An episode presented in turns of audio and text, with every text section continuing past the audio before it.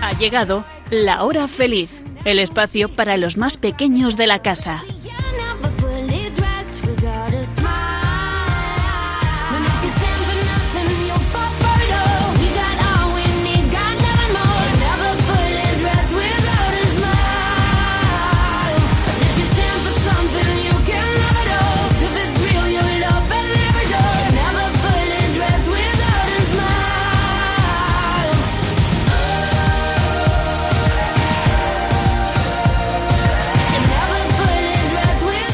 ¿Qué tal? ¿Cómo estáis, amiguitos de la hora feliz? ¿Cómo lleváis el día? Bueno, seguro que ya os ha dado tiempo a hacer un montón de cosas. Mm, ir al colegio y aprender muchas cosas, eso seguro. Jugar con los amigos, hacer un poco de deporte, ir a clases extras de estas que son de idiomas o, o de teatro o de música, por ejemplo. O, y también seguro que os ha dado tiempo a hacer deberes si los tenéis. Bueno, pues tomaros un respiro y seguir escuchando la radio porque os aseguramos una hora de lo más entretenida y divertida.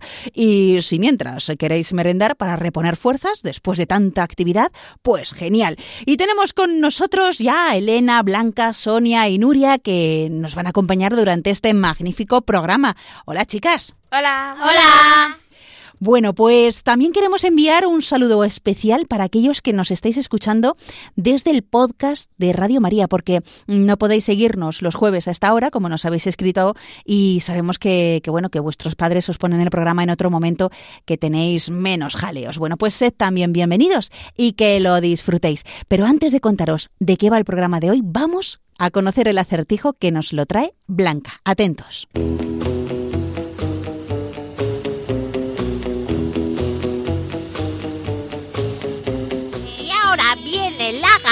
Con el acertijo.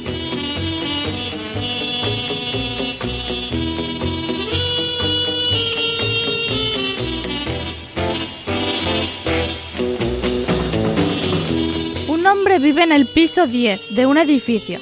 Cada mañana toma el ascensor hasta la planta baja para ir a trabajar o salir simplemente a dar un paseo. A la vuelta sube siempre hasta el piso 7 en ascensor y los otros tres restantes hasta llegar a su apartamento los sube por las escaleras a pie. ¿Por qué hace esto?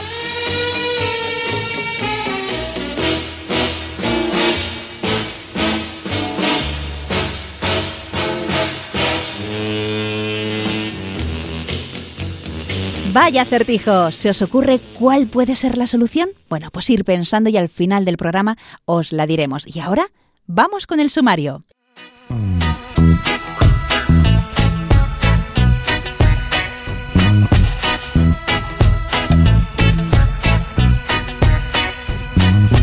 Hoy vamos a hablar de la Iglesia, que es una santa católica y apostólica, y de la que formamos parte todos nosotros. Después vamos a conocer algunos nombres de pueblos de España muy curiosos. Ya veréis. En Historias os contaremos el cuento La vasija agrietada. Y terminaremos el programa con chistes y las adivinanzas.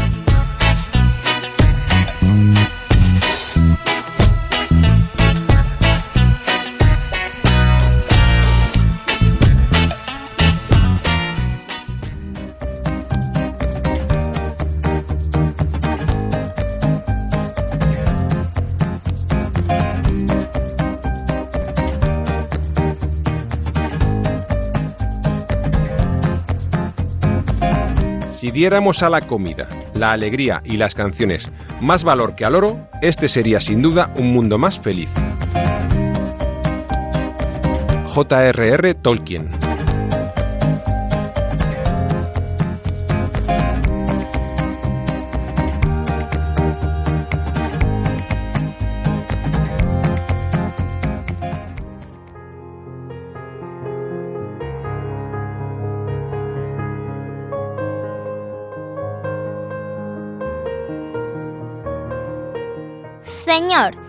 hay algo que tengo claro en mi vida es que quiero seguirte, pero he de reconocer que muchas veces el camino no es fácil.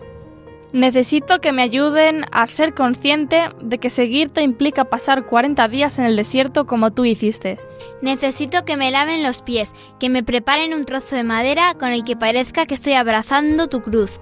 Necesito música y fiesta para sentir la verdadera alegría de tu resurrección. Necesito que me inviten a no cenar una noche para concienciarme de que muchos de tus hijos siguen muriendo de hambre. Necesito vivir un gran problema para darme cuenta de que un examen no es el fin del mundo. Necesito que hagan unas convivencias para poder hacer un hueco y encontrarme contigo. Haz, Señor, que todo esto no se convierta en cruces de desconfianza. Que sea capaz de esperarte con mi corazón y mis manos rebosantes de esperanza. Que sea capaz de salir a tu encuentro por mí misma, sin que sea necesario que los demás me empujen a ello. Amén.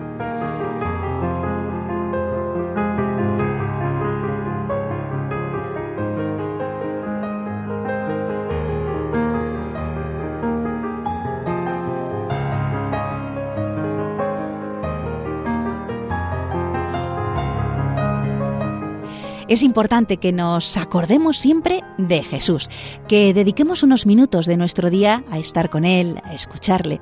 Y eso, amiguitos, es lo que propone la cuaresma, que es un tiempo de volver los ojos a Dios, de mm, pararnos un poco en nuestra vida eh, tan ajetreada, con tantas cosas, y nos demos cuenta de lo que verdaderamente es importante. Dios, que nos ama a todos, porque todos somos sus hijos.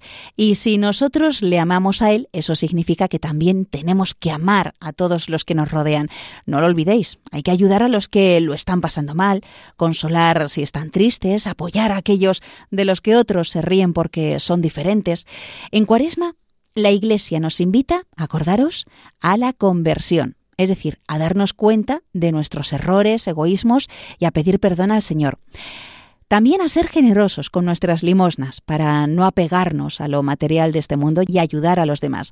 Y también nos invita al ayuno, no solo de comida, ¿eh, amiguitos, sino también de esas cosas que nos quitan mucho tiempo para estar con Dios y con los demás, eh, eh, como por ejemplo estar jugando todo el día, o con nuestros juguetes o con el ordenador. Y todo esto, pues, nos embota la mente, nos, eh, nos ocupa el mayor tiempo de nuestro día y no nos hace ver con claridad esas cosas que de verdad importan. Así que, amiguitos, mucho ánimo y no os olvidéis de leer un poco la Biblia cada día, sobre todo ahora, cuando Jesús predica a las gentes y se prepara para llevar a cabo esa alianza salvadora entre Dios y los hombres. Es tiempo de cuaresma y la Iglesia, de la que formamos parte, nos ayuda a estar siempre cerca de Dios. Nuestra familia está formada por muchas razas, jóvenes y viejos, ricos y pobres, hombres y mujeres, pecadores y santos. Nuestra familia se ha extendido a través del mundo por siglos con la gracia de Dios comenzamos hospitales, establecimos orfanatos y ayudamos a los pobres. Somos la organización caritativa más grande del mundo. Educamos más niños que cualquier otra institución académica o religiosa. Desarrollamos el método científico y fundamos el sistema universitario. Defendemos la dignidad de la vida humana, el matrimonio y la familia ciudades llevan los nombres de nuestros venerados santos que navegaron un camino sagrado ante nosotros. Guiados por el Espíritu Santo, compilamos la Biblia. Somos transformados por la Sagrada Escritura y la tradición que nos han guiado por dos mil años. Somos la Iglesia Católica. Con más de un billón en nuestra familia, compartiendo los sacramentos y la plenitud de la fe cristiana. Por siglos hemos rezado por ti y por el mundo cada vez que celebramos la Santa Misa. Jesús mismo sentó las bases de nuestra fe cuando le dijo a Pedro, Tú eres Pedro y sobre esta roca edificaré mi iglesia. Por más de dos mil años, los sucesores de Pedro han guiado a la Iglesia Católica con amor y verdad. Y en este mundo lleno de caos, problemas y dolor, es reconfortante saber que algunas cosas permanecen consistentes, verdaderas y fuertes nuestra fe católica y el amor eterno que Dios tiene por toda la creación. Si has estado alejado de la Iglesia Católica, te invitamos a que nos visites nuevamente. Nuestra familia es una en Cristo Jesús, nuestro Señor y Salvador. Somos católicos. Bienvenido a casa. En este audio hemos podido escuchar lo que es la Iglesia Católica, pero vamos a profundizar un poco más en qué es la Iglesia. La Iglesia es la comunidad de todos los que pertenecen a Cristo. La Iglesia es santa porque Dios es santo y es el que actúa en ella. La Iglesia es católica, que significa universal, enviada a todo el mundo. Y es apostólica porque está fundada sobre el cimiento de los apóstoles. Eso es, la Iglesia es santa, católica y apostólica. ¿Os habéis fijado, amiguitos, en lo que decimos cuando rezamos el credo? Mira, vamos a recordarlo. Creo en un solo Dios, Padre Todopoderoso, Creador del cielo y de la tierra, de todo lo visible y lo invisible. Creo en un solo Señor, Jesucristo, Hijo único de Dios, nacido del Padre antes de todos los siglos, Dios de Dios, luz de luz, Dios verdadero de Dios verdadero, engendrado, no creado de la, misma naturaleza del Padre, porque en todo fue hecho, que por nosotros los hombres y por nuestra salvación bajó del cielo, y por obra del Espíritu Santo se encarnó de María la Virgen y se hizo hombre, y por nuestra causa fue crucificado en tiempos de Poncio Pilato. Padeció y fue sepultado, y resucitó al tercer día según las Escrituras, y subió al cielo, y está sentado a la derecha del Padre. Y de nuevo vendrá con gloria para juzgar a vivos y muertos, y su reino no tendrá fin. Creo en el Espíritu Santo, Señor y dador de vida, que procede del Padre y del Hijo, que con el Padre y el Hijo recibe una misma adoración y gloria, y que habló por los profetas. Creo en la Iglesia, que es una, santa, católica y apostólica. Confieso que hay un solo bautismo para el perdón de los pecados. Espero la resurrección de los muertos y la vida del mundo futuro. Amén. Como veis, rezamos, creo en Dios Padre Todopoderoso, creo en Jesucristo, su único Hijo, nuestro Señor, creo en el Espíritu Santo y luego también decimos, creo en la Iglesia que es una, santa, católica y apostólica. ¿Qué significa esto que, que decimos en el credo? Vamos a verlo y comenzamos primero sabiendo lo que significa la palabra Iglesia. Y lo leemos en el Yucat para niños. La palabra iglesia procede de la palabra griega kiriake, que significa lo que pertenece al Señor, Kyrios. Jesús es nuestro Señor. Somos una comunidad, un equipo internacional formado por todos los países, con todos los colores de piel y con todas las lenguas del mundo. Eso es lo que llamamos católico, universal. Da igual de dónde vengamos. El Señor nos ha llamado a ser su iglesia y para que nos responsabilicemos del mundo, ya sea como delegada de clase, como político, profesor, agente de policía, cuidando a enfermos. Pero también podemos aportar nuestro talento a nuestra comunidad o a las celebraciones, como catequistas o monaguillos. Para que este equipo funcione, existen determinadas tareas especiales dentro de la comunidad, como papa, obispo, sacerdote, diácono, etc. Como veis, amiguitos de la hora feliz, la iglesia no es solo un edificio, sino que tiene un significado más amplio. La iglesia somos todos nosotros y nos ayudamos mutuamente. Mirar lo que dijo la Madre Teresa de Calcuta. Tú puedes hacer cosas que yo no puedo. Yo puedo hacer cosas que tú no puedes. Juntos podemos hacer grandes cosas. Y el Papa Francisco dijo, a mí me gusta el fútbol. ¿Sabes por qué? Porque veo cómo ellos construyen una unidad como equipo. Cuando un jugador solo juega para sí mismo, entonces pierde él y no les gustará a sus compañeros de equipo. Pero, amiguitos, ¿cómo se originó la comunidad de la Iglesia? Jesús reunió a su alrededor a los discípulos, a sus amigos. De entre estos amigos, eligió a doce apóstoles. A Pedro lo nombró jefe. Tú eres Pedro, y sobre esta piedra edificaré mi iglesia, Así lo leemos en Mateo capítulo 16, versículo 18. Y para siempre estará la Iglesia construida sobre el fundamento de los apóstoles. Por eso decimos que la Iglesia es apostólica. Los obispos, amiguitos, son los sucesores de los apóstoles. La palabra apóstol viene del griego y significa enviado. Y en el Evangelio de San Marcos podemos leer en el capítulo 3, versículo 14. E instituyó doce para que estuvieran con él y para enviarlos a predicar en cierta manera, todos los cristianos son embajadores de Jesús, son apóstoles. Y después de esto, ¿qué significado tiene ir a la iglesia, Sonia? Pues para muchas personas la iglesia es solo un edificio en el que la gente entra y sale, pero el significado de ir a la iglesia es ir allí donde el mismo Jesús nos está esperando, y salir de la iglesia quiere decir ir con Jesús hacia los demás. Así que no penséis directamente cuando hablemos de iglesia en piedras y edificios, eh, sino que pienses más en las personas que pertenecen a Jesús. Lo bonito de la universalidad de la Iglesia, entre otras cosas, amiguitos, es que cuando vayas a cualquier país, cuando entres en una iglesia, te vas a sentir como en casa. ¿Por qué? Porque vas a reconocer cosas que te son conocidas. A ver, Elena, Blanca, Nuria y Sonia, cuando entramos en una iglesia, ¿qué objetos podemos observar? El sagrario. La Biblia. Las velas. ¿Qué más? Una cruz. Eso es. A veces el altar. El altar, muy bien. ¿Qué más hay en una iglesia? El ambón. Eh, el ambón. No me sale.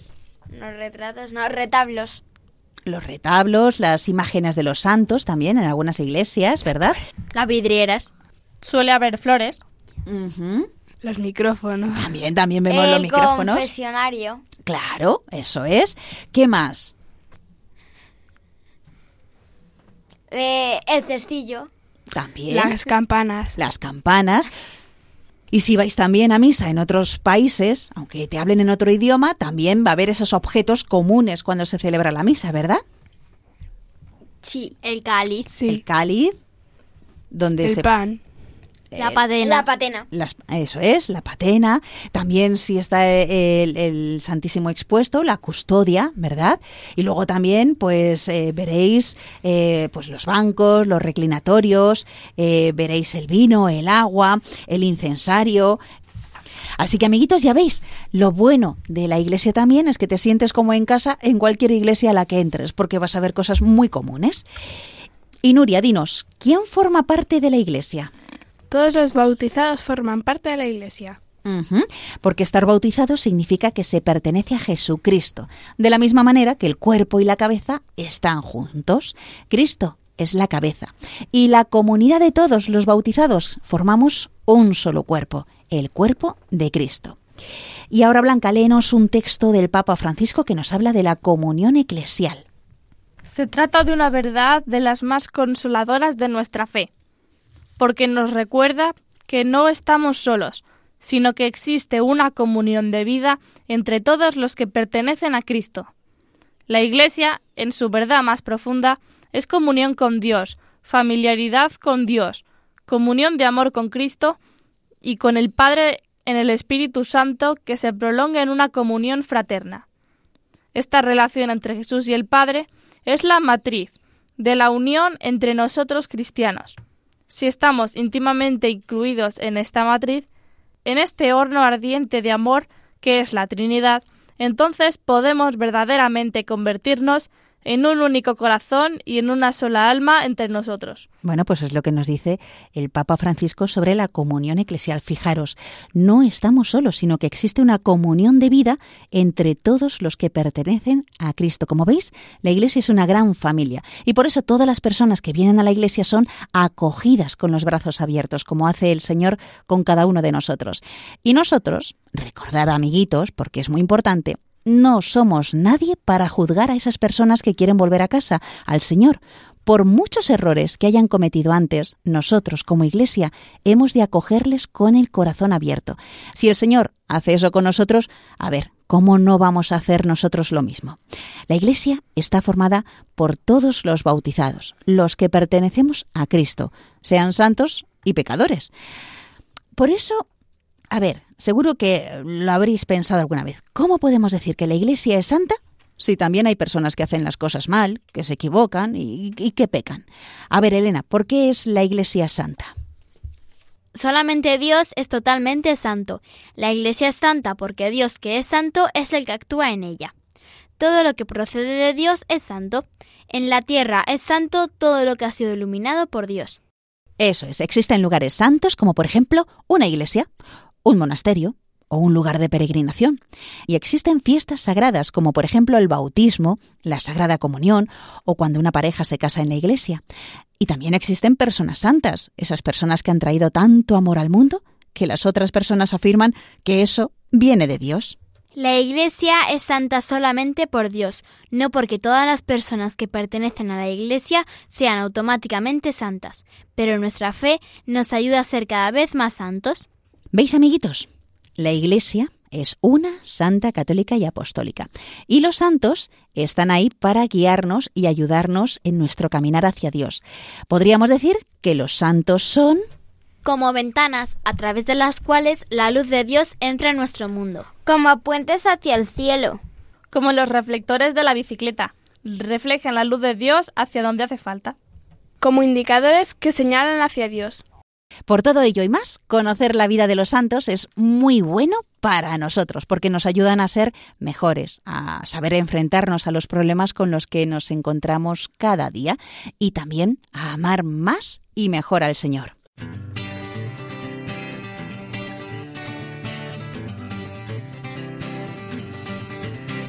Si ofreces la paz que sea duradera, si llevas la luz que sea la eterna, si eres vasija que no sea la vieja, si quieres ser agua, inunda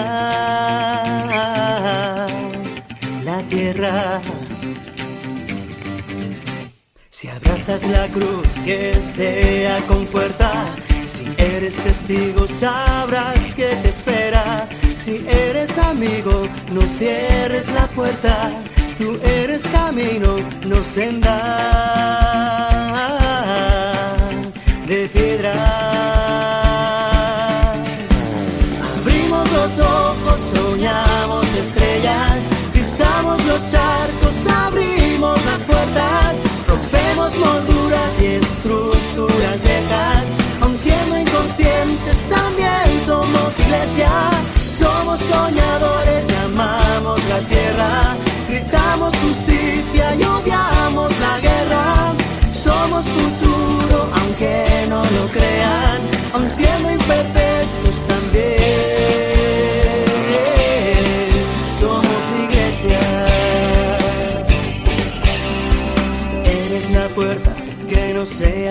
tú eres racimo de la misma cepa si quieres ser pan, acoge, alimenta. Si ofreces justicia, que no sea a medias. Dudes que puedes ser sal de la tierra. No busques riquezas ni honor en las mesas. Tú eres evangelio, eres buena nueva, eres la esperanza de la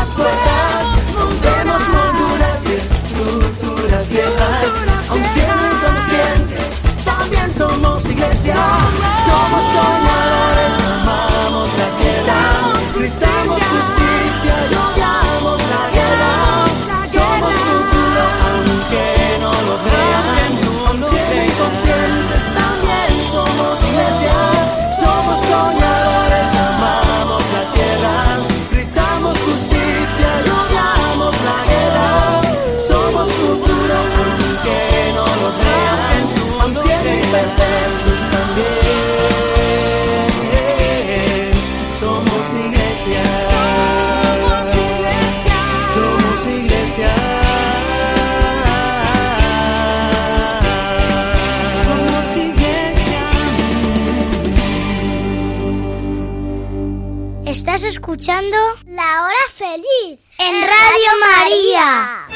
en un pueblo maravilloso que a todos hace soñar. ¡Qué bonito!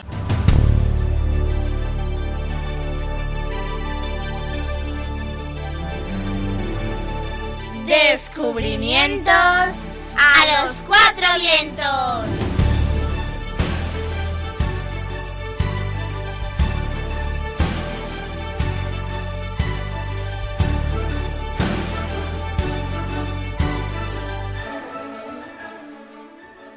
No. ¿Y ahora qué? ¿De qué va esto?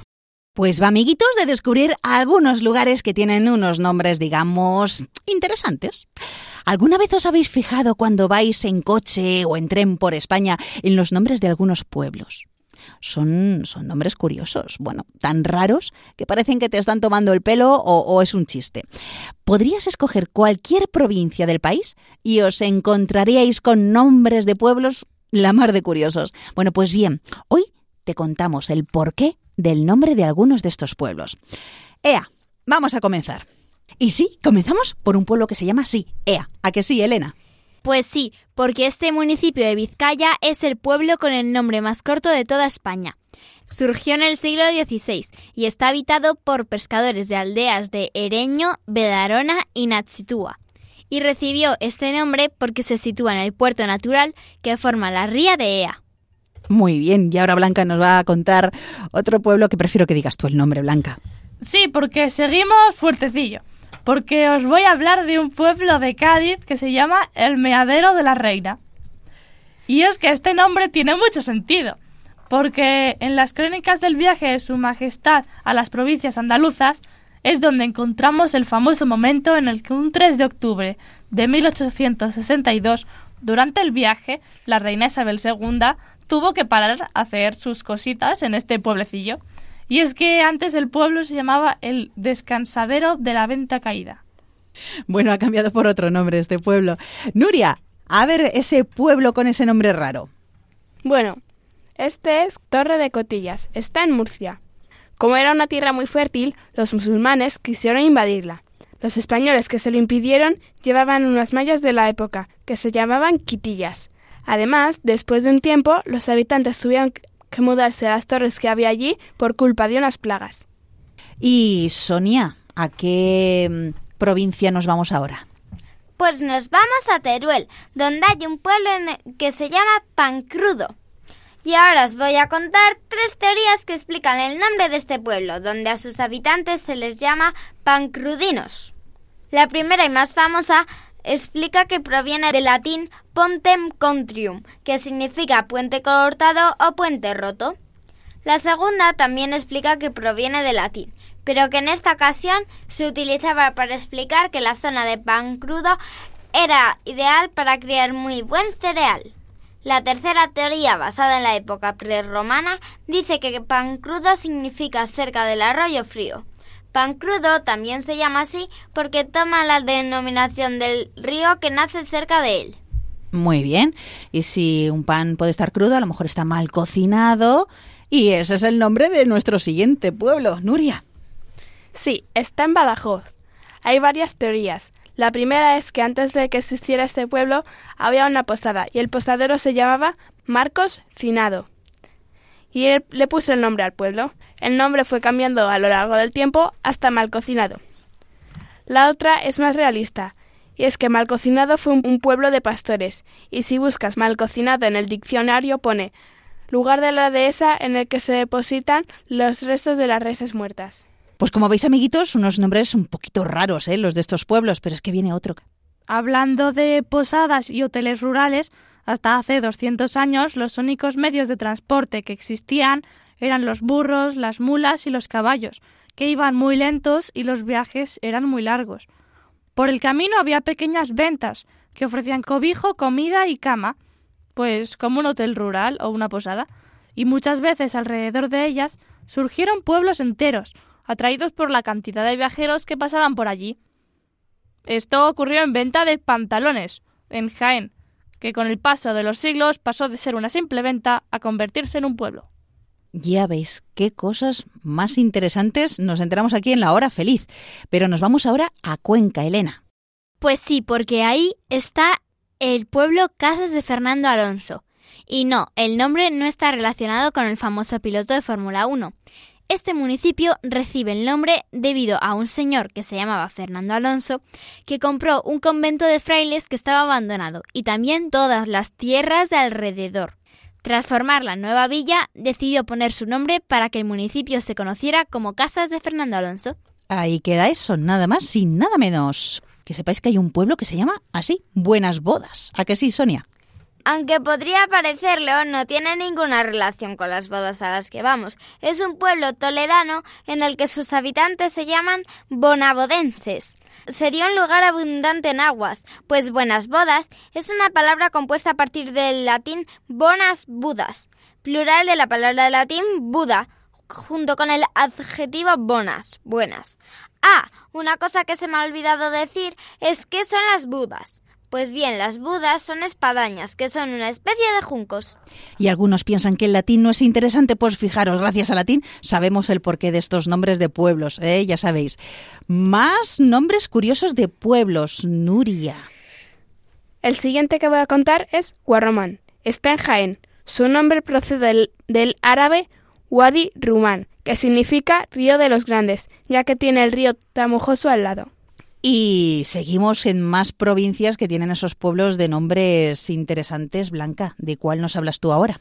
Yo os voy a hablar ahora de Villanueva del Pardillo. Y sé que os habéis reído del nombre de este pueblo de Madrid, pero no es por los que viven aquí sean unos pardillos. Según la leyenda popular, fue un pastor apellidado Pardo quien lo llamó así. Otros creen que viene del español pardal, que significa aldeano, y otros dicen que deriva del latín parietinas, casa con paredes sin techos, o pardina, casa aislada en la montaña.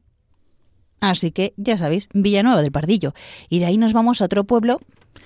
¿Os imagináis un pueblo con el nombre de Cenicero? Pues, Elena, cuéntanos por qué se llama así. A ver, hay dos teorías que sirven para explicar el origen del nombre de cenicero. La primera es que cenicero viene de las cenizas que dejaban los pastores en invierno por aquella zona. Y la segunda explica que cenicero proviene de cinasarium, que es el conjunto de las cenizas que sobraban al realizar el carbón vegetal de los árboles de la encina y la carrasca. Y otro pueblo que tiene mucha guasa, porque su nombre es ese mismo, guasa. Con apenas 50 habitantes, los guasinos, es decir, los habitantes de este pueblo de Huesca, están acostumbrados a ver cómo los turistas aprovechan para hacerse fotos divertidas con el cartel del pueblo. Posiblemente el cartel de entrada a este pueblo en la provincia aragonesa sea uno de los más fotografiados del país. Pero lo que más guasa tiene es que a pocos kilómetros hay otro pueblo llamado Triste. Las noticias que se tienen sobre Guasas son muy pocas. Se sabe que en el siglo XI era dominio del rey de Aragón y aparece en un documento de, de 1063 con el nombre de Gosa. Pues desde Radio María un saludo a todos los guasinos que nos estén escuchando. Vamos con otro pueblo que tiene un nombre interesante. Blanca. Pues ahora nos vamos a Salamanca. A Dios le guarde. Cuentan que hace mucho, mucho tiempo, cerca de esta aldea se encontraba un tenebroso bosque, conocido como Tenebrón, por la gran cantidad de lobos que rondaban por allí y la frondosidad de sus árboles, algo que hacía temblar a los habitantes de la zona. Sabiendo el peligro que suponía adentrarse en él, los lugareños de la aldea bendecían a los viajeros y a los cazadores que se atrevían a atravesar este bosque con las mismas palabras. Dios le guarde. Pues ya veis, con esas palabras no solamente es una expresión, Dios le guarde, sino que también es el nombre de un pueblo. Y de Salamanca, donde está este pueblo, Dios le guarde, nos vamos a Valladolid, Elena. Huamba es el único municipio de toda España que contiene la letra W y recibe su nombre por el rey Huamba, uno de los últimos reyes visigodos, que fue coronado en esta localidad en el año 672. Hasta entonces el lugar era conocido como Gérticos y era la villa de descanso del rey visigodo Recesvinto. Tras su muerte, los godos eligieron a Wamba como su sucesor y el lugar pasó a llevar su nombre. Y seguimos con más nombres curiosos, Nuria. Otro pueblo es Calamocos, está en León. Su nombre viene del latín calamucum, que significa gorra en forma de montera. Por cierto, montera es como una boina. Otra teoría de su nombre es que viene de cálamos, que significa caña hueca en griego. Vale, y vamos ya terminando, amiguitos, con estos nombres antes de decir adiós. Sí, sí, adiós, que es el nombre de otro pueblo. Sí, sí, que no nos lo inventamos. Sonia, cuéntanos. Pues Adiós está en Navarra y cuenta la leyenda que su nombre viene de la guerra de la Navarrería en el 1276. Por aquel entonces, con el objetivo de, ayuda, de apoyar a la Navarrería de Pamplona, un ejército castellano llegó al actual Adiós para enfrentarse a los francos. Pero allí les esperaba el ejército francés defendiendo a los francos, por lo que el ejército castellano optó por abandonar su campamento diciendo Adiós, adiós, razón por la que hoy se por la que hoy en día se conoce la localidad como Adiós. Pues un saludo también a todos los que viven en este pueblo que se llama Adiós. Bueno, ¿a qué son nombres curiosos los de estos pueblos? Pues seguro que vosotros conocéis algunos que no hemos dicho en este programa, pero, pero os invitamos a escribirnos y también para que nos lo contéis. Os recuerdo cómo lo podéis hacer, enviando una carta a Radio María, poniendo en el sobre eh, La Hora Feliz, Yolanda Gómez, y la dirección es Paseo Lanceros 2, primera planta 28024 Madrid. Y si nos escribís por email es lahorafeliz2 arroba radiomaria.es. Bueno, os recordamos esos nombres de pueblos que os hemos dicho hoy. Hemos empezado por Ea, luego el Meadero de la Reina, Torre de Cotillas, Pan Crudo, Mal Cocinado, Venta de Pantalones, Casas de Fernando Alonso, Buenas Bodas, Guarromán, Villanueva del Pardillo, Cenicero, Guasa, Dios le guarde, Guamba, Calamoco y Adiós. Bueno, pues si conocéis otros nombres curiosos de pueblos, estaremos encantados de recibir vuestras cartas o emails.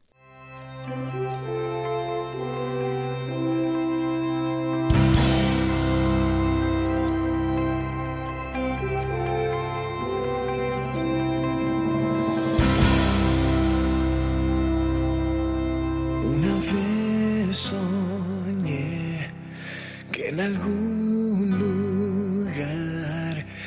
podría ser alguien si lograse amar.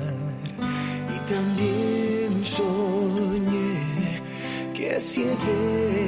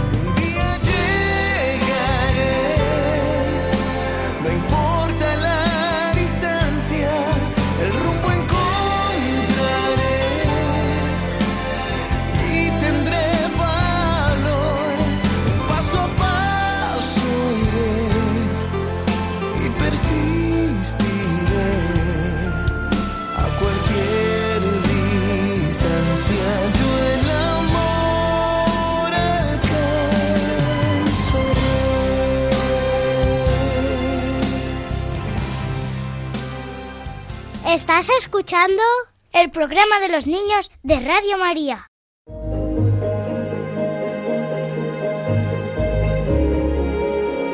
Chiqui Historias.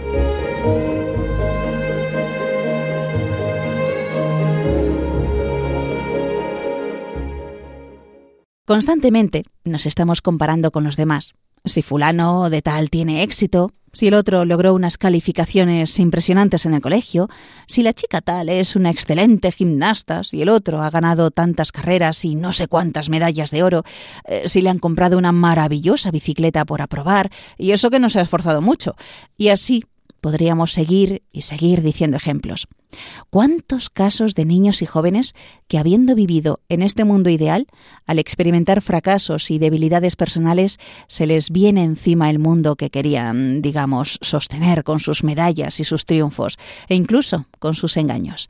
Sin darnos cuenta, confundimos el éxito con los resultados. Vivimos en torno a ellos y parece que ese es el único punto de referencia. Referencia de satisfacción, felicidad y realización personal. ¿Será que siempre es así? La vasija agrietada. Cargador de agua de la India tenía dos grandes vasijas que colgaban en los extremos de un palo y que llevaba encima de los hombros. Una de las vasijas tenía varias grietas, mientras que la otra era perfecta y conservaba toda el agua al final del largo camino a pie, desde el arroyo hasta la casa de su patrón. Pero cuando llegaba, la vasija rota solo tenía la mitad del agua. Durante dos años completos, esto fue así diariamente. Desde luego, la vasija perfecta estaba muy orgullosa de sus logros, pues se sabía perfecta para los fines para los que fue creada. Pero la pobre vasija agrietada estaba muy avergonzada de su propia imperfección y se sentía miserable porque solo podía hacer la mitad de todo lo que se suponía que era su obligación. Después de dos años, la tinaja quebrada le habló al aguador diciéndole Estoy avergonzada y me quiero disculpar contigo, porque debido a mis grietas solo puedes entregar la mitad de mi carga, y solo obtienes la mitad del valor que deberías recibir. El aguador apenado le dijo compasivamente, Cuando regresemos a la casa, quiero que notes las bellísimas flores que crecen a lo largo del camino. Así lo hizo la tinaja, y en efecto vio muchísimas flores hermosas a lo largo del trayecto, pero de todos modos se sintió apenada porque al final solo quedaba dentro de sí la mitad del agua que debía llevar. El aguador le dijo entonces, ¿Te diste cuenta de que las flores solo crecen en tu lado del camino? Siempre he sabido de tus grietas y quise sacar el lado positivo de ello. Sembré semillas de flores a lo largo de todo el camino por donde vas y todos los días las has regado y por dos años yo he podido recoger estas flores para regalar a otras personas para decorar mi casa y la tumba de mi madre. Si no fueras exactamente como eres, con todo y tus defectos, no hubiera sido posible crear esta belleza a tu alrededor.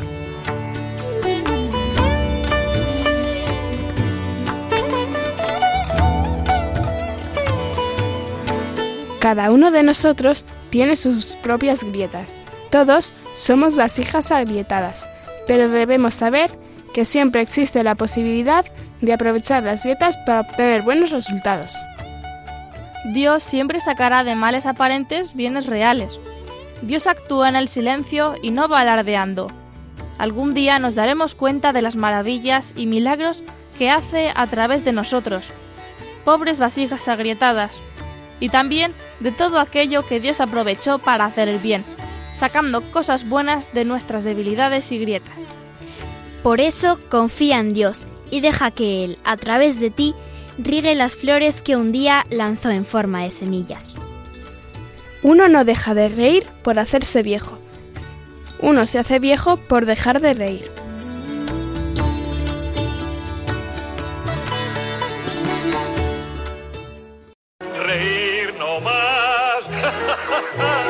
hasta reventar.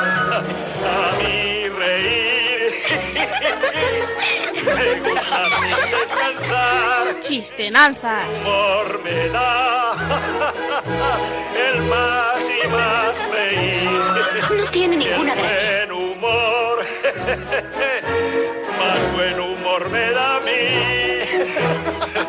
me gusta reír, más buen humor me da a mí.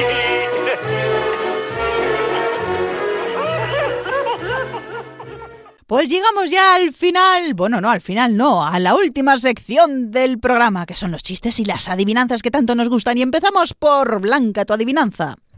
Soy duro y bastante frío.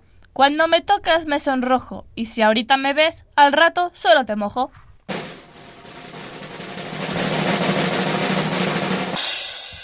¿Qué puede ser, Nuria? El hielo. Sí. Nuria, vamos con tu adivinanza. En la ventana soy dama, en el balcón soy señora, en la mesa cortesana y en el campo labradora.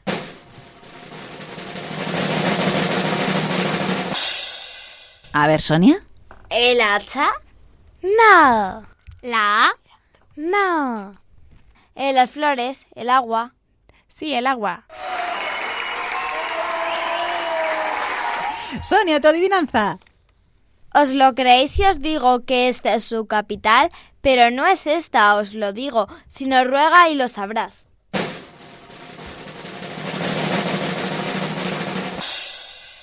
A ver, ¿qué puede ser? La capital del país. ¿Riga? No. Oslo. Sí.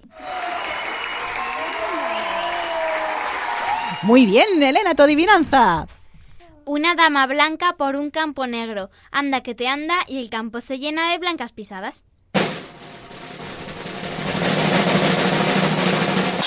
Nuria. La nieve. No. ¿El polvo? No. ¿La tiza? Sí.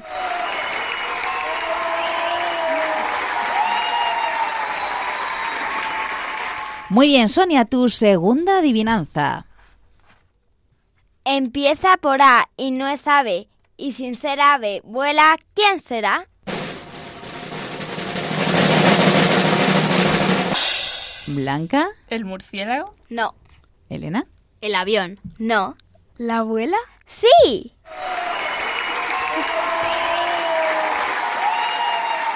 Nuria, tu segunda adivinanza. Nazco sin tener padre y al morir nace mi madre. ¿Quién soy?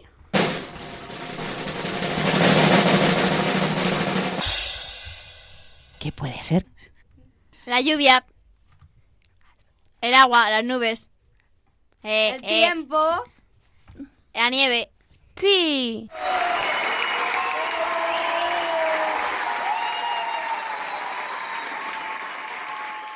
Vamos con tu adivinanza, Blanca.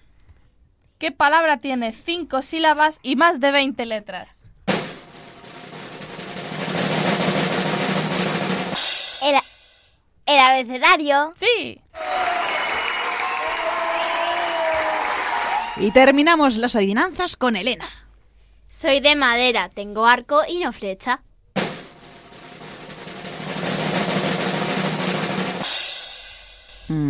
¿Qué se os ocurre? Un arco sin flecha. No. El Un puente. ar- ¿Un arca? No, ¿Un no, arca? no, no. ¿El no, puente? No, no, no. El arpa. El No. arpa. No. ¿El violín? Sí.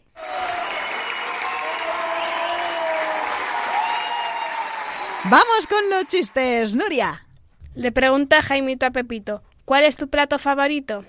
Pues el hondo. ¿El hondo? Sí, porque cabe más comida. Blanca. Un señor que tenía un gallo que hablaba había sido invitado a un show de televisión donde le pagarían 10.000 dólares si demostraba la habilidad del ave. Muy contento el señor toma el gallo y sube al escenario.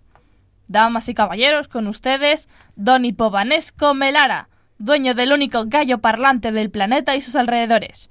Y para demostrar la veracidad de la situación, le haremos una pregunta al gallo. Señor gallo, ¿cuál es el mejor equipo de fútbol del mundo? Y el gallo se queda viendo y no dice nada. Don Hipovanesco, al borde de un ataque de nervios, le dice al animal Gallo, no me hagas esto, por favor. Contesta, señor. El gallo ni siquiera se dignó a mirarlo. Como era de esperar, sacaron al del programa al señor y a su gallo parlanchín. Ya sentados en la acera, el señor se queda viendo al gallo y le dice Vaya vergüenza me, me has hecho pasar, animal desgraciado. A lo que el gallo le responde, Bien sabes que de fútbol no me sé ni pío. Ay, con el gallo y el fútbol. Sonia, tu chiste. Chocan un perro y un burro. I'm sorry, I'm Perry. Elena. Define inteligencia, cualidad intelectual que atribuimos a quienes están de acuerdo con nosotros.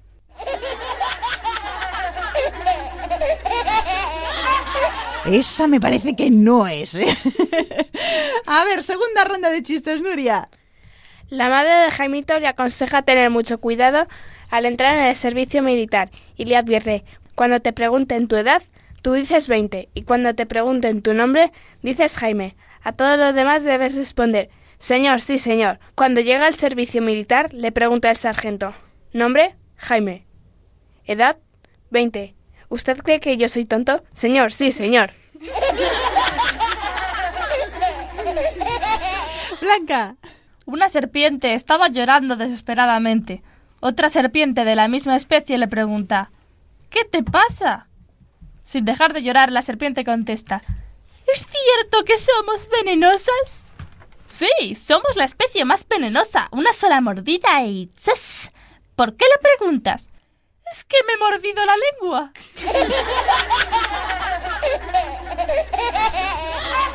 Sonia. Dos amigos se encuentran por la calle y uno le dice al otro ¿Por qué tienes tan mala cara? Vengo del médico y me ha dado una mala noticia. ¿Qué te ha dicho? Que tengo una enfermedad y que tendré que tomar el resto de mi vida una pastilla cada día. Bueno, eso no es tan malo. Ya, pero es que solo me ha dado siete pastillas. y terminamos los chistes con Elena. La profesora le pregunta a Pepito, Pepito, ¿para qué se usa la madera? Mm, mm, mm, no sé, para hacer árboles. Ha ha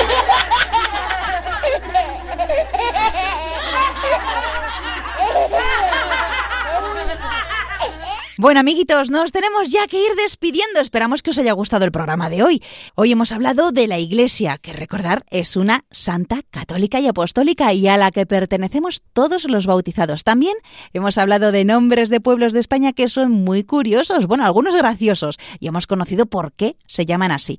Y después os hemos contado el cuento de la vasija agrietada, un cuento que a mí me encanta porque es una manera muy bonita de ver cómo Dios sabe sacar cosas bonitas de nosotros pesar de nuestros defectos. Ah, y falta una cosa, la solución del acertijo.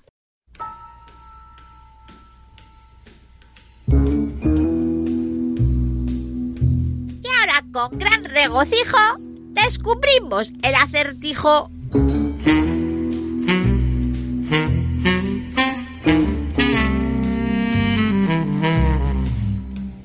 Un hombre vive en el piso número 10 de un edificio.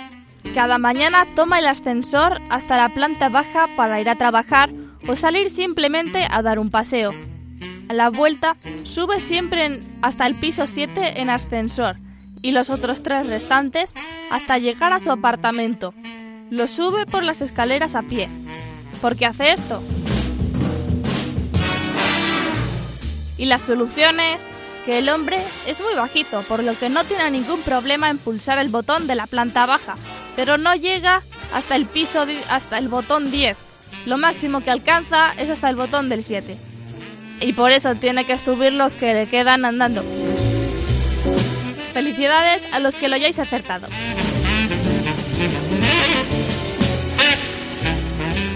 Pues felicidades a los que habéis acertado este acertijo y muchas gracias a todos por habernos acompañado durante este programa. Volveremos, si Dios quiere, el 26 de marzo.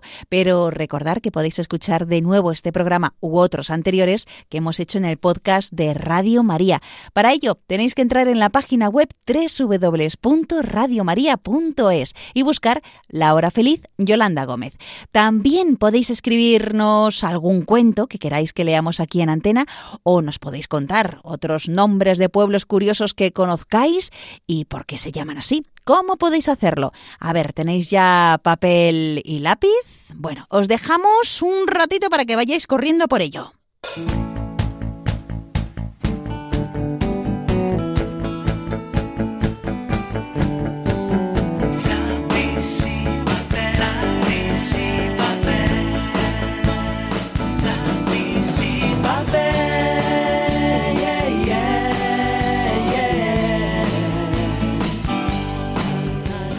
¿Ya estáis? Perfecto. Bueno, pues la dirección postal, si nos escribís por carta, es... En el sobre tenéis que poner que es para Radio María La Hora Feliz 2.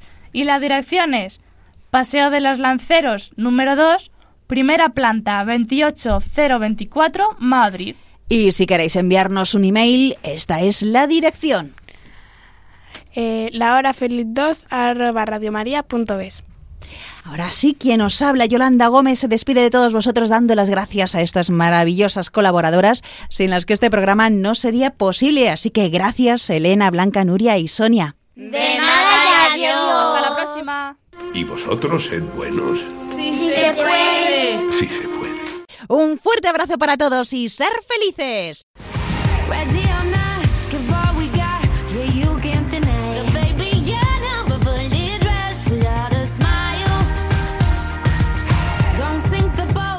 Así concluye La Hora Feliz, el espacio para los más pequeños de la casa.